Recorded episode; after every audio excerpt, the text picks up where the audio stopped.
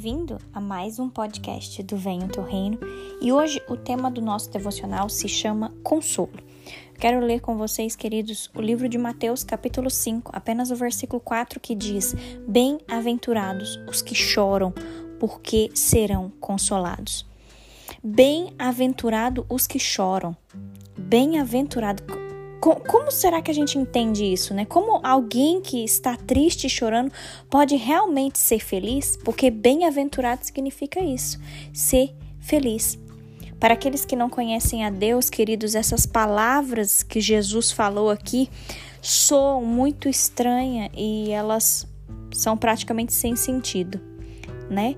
O normal seria dizer que felizes são aqueles que estão sempre sorrindo e se alegrando com os prazeres dessa vida. Mas se você prestar atenção, Jesus ele dirigiu essas palavras aos seus discípulos e elas têm um significado muito profundo. Todos nós já choramos por algo nessa vida. E o choro, ele é uma expressão emocional que é motivada por algum sentimento ou alguma emoção muito forte, né?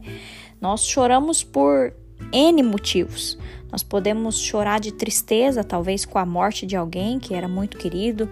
Nós choramos quando nós nos despedimos de alguém que amamos e essa pessoa vai para morar num lugar distante, por exemplo.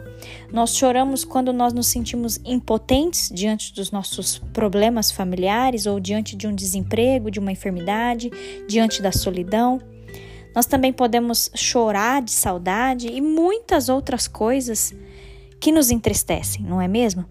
Mas nós também podemos chorar, queridos, de alegria. Talvez pelo nascimento de uma criança, talvez a gente pode chorar de alegria em uma festa de aniversário, uma formatura, um casamento e tantas outras coisas, né? Só que aqui, queridos, eu quero que você preste atenção que o choro sobre o qual Jesus está falando, ele diz respeito a uma profunda tristeza espiritual por nós termos ofendido a Deus com os nossos pecados. Consegue entender isso? Não é um choro superficial ou momentâneo, mas ele está querendo dizer aqui sobre um sentimento sincero que brota de um coração arrependido pelos pecados cometidos. E é muito linda a palavra de Deus porque a gente pode ver que Paulo, ele escreveu sobre isso em 2 Coríntios, capítulo 7, versículo 10, que diz assim: "Porque a tristeza, segundo Deus, produz arrependimento para a salvação, que a ninguém traz pesar, mas a tristeza do mundo produz morte. Queridos, entenda que Deus, ele já nos consola nessa vida, mas somente na eternidade nós seremos plenamente consolados por ele. A palavra de Deus nos consola. Talvez hoje você está aí precisando de um consolo. Eu quero te lembrar que a palavra de Deus nos consola. As promessas da palavra de Deus nos dão esperança. Durante a nossa vida aqui nessa terra, queridos, nós temos de chorar e lamentar os nossos pecados. Mas Deus, ele nos consola com a promessa do perdão. É muito lindo ver que, através da palavra de Deus, o Senhor nos fala que Ele mesmo nos consola com a promessa fiel da vida eterna. Ainda que nós estejamos enfrentando dias difíceis, eu quero te dizer, tenha certeza de que o Senhor ele não se esqueceu de você. Deus tem prazer em consolar os que choram. E grave isso, o amor de Deus, ele é o bálsamo que cura a nossa alma ferida. O Senhor ele ampara o nosso coração quando ele está contrito, o Senhor purifica a nossa alma. Por isso quebrante-se na presença do Senhor.